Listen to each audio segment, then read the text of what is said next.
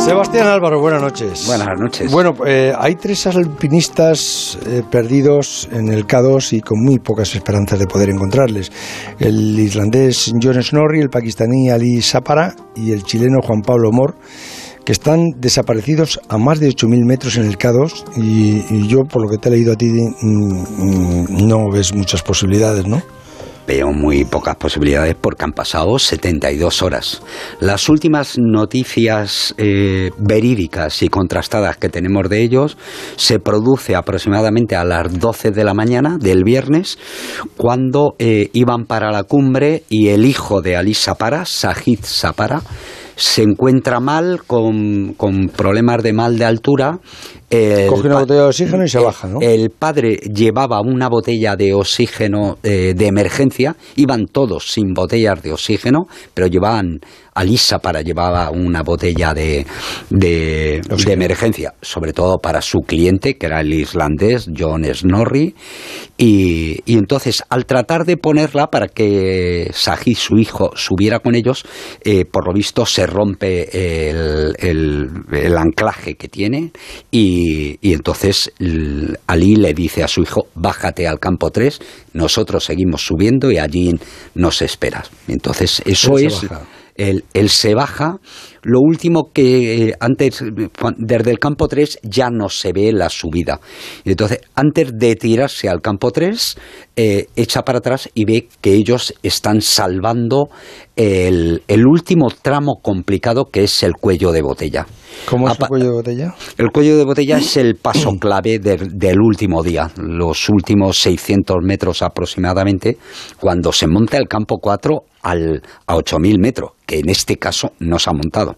Pero digamos que desde 8.000 metros hay un corredor que te lleva debajo del Gran Serac, que da mucho miedo porque, porque lo tienes colgando encima. Se hace una travesía donde se coloca una cuerda y ahí terminas en esa travesía a unos 8.300, 8.350 metros, pero la puerta del Cador ya está abierta. Es solo, digamos, una, una pendiente inclinada y, y, tal, pero que ya no hay más dificultades.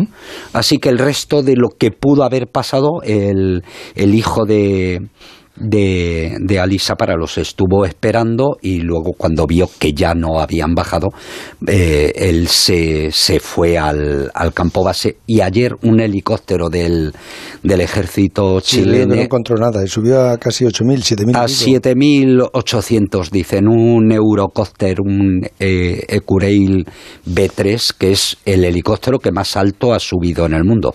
¿Y qué, qué posibilidades, qué, qué crees tú que ha podido pasarles? Bueno, yo creo... Despeñarse, ¿no? ¿no? Porque por ahí... Yo creo que yo creo que desde el mismo viernes están muertos, están fallecidos. Y en lo que yo creo que con los datos que disponemos, ¿no? Pero son hipótesis, podría haber ocurrido cualquier cosa, pero eh, ellos iban viendo horario y el tiempo era era frío, era mucho peor que el que tuvieron los, los serpas, pero eh, iban bien de tiempo los tres, Ali, eh, John y, Juan Pablo. Yo creo que tuvieron posibilidades de subir a la cumbre y a la bajada, bien fuera por frío intenso, el, tiempo en la última parte del, día eh, mm, se ponía peor y luego la temperatura, ellos ya sabían que iban a tener que bajar prácticamente de noche. Pues que en una de estas, o por congelación o por una caída, murieron en el descenso me parece que tuvieron posibilidades de subir a la cumbre, pero probablemente si no encuentran los cuerpos y, porque ellos habrían hecho fotografías, eh, no lo sabremos nunca. Estos eh, iban con la agencia Seven Summit, ¿no?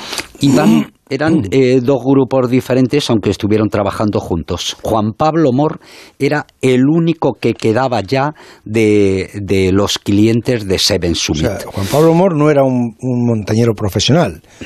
Sí que lo era, pero se habían apuntado todos al banderín de enganche de Seven Summit. O sea, pero que todos estos pagaban por subir. Juan Pablo, por ejemplo, este pagaba también por subir. Sí. Sí, sí. Sí, sí. Y la agencia te subía. Bueno, la agencia le dejó en la estacada en el campo 3, como a todos. Al llegar al campo 3, eh, 12 o 13 personas, había dos tiendas de campaña, no había eh, víveres suficientes ni bombonas de oxígeno. Entonces- Eh, ha habido muchas críticas con las cuerdas fijas que pusieron y yo creo que hay mucha gente de los que pagaron Se que tuvieron están- que bajar para abajo. Al día siguiente, bajando, se mató el último, un búlgaro, Stanov, que tenía 18 mil, que también era gente, Sí, digamos, yo digo con- profesionales, eh, o sea, es que no son de la agencia, sino que son gente que, que bueno, que, saben subir, que saben escalar, ¿no? Pero este año, y lo contamos aquí yo creo que muy bien, pero este año eh, eh, Seven Summit, en una operación comercial y de marketing que les ha salido estupendamente, pone un banderín de enganche. Dice, Y les ha salido "Nosotros bien vamos-". porque se han, se han apuntado mucha gente. Claro, ¿Cuánta gente se ha apuntado? pues eh, para que te hagas una idea, en el campo base había 70 personas y de las 70... 70 personas. Sí, 70 personas. Si quitas los que iban de currantes, pues yo creo que Seven Summit llevaría como 25 o 30 clientes. 30 clientes, que pagaría cada uno cuánto? Entre 20 y 50 mil dólares. Dólares. Entre 20 y 50 mil dólares cada uno. Sí.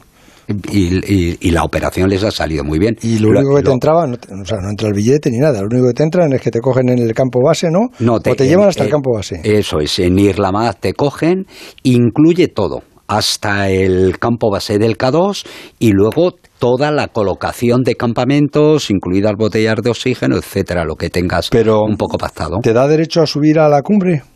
Te da derecho, mm, en teoría, Si- si, si te, te lo, atreves. si te atreves y si te lo hacen bien. En este caso, esta última parte, desde que los nepalíes hacen cumbre y se van a, inmediatamente se van a casa, eh, todo lo que ha ocurrido después yo creo que es un despropósito de organización, de que, mala claro. planificación, etcétera. Que no les podrán pedir responsabilidades jurídicas. Me- eh, ahora mismo, justo antes de entrar, me estaban preguntando exactamente eso en Chile, desde Chile. Y me lo estaban preguntando porque Juan Pablo Mor era un reputado alpinista chileno que aspiraba a tener el, el K2.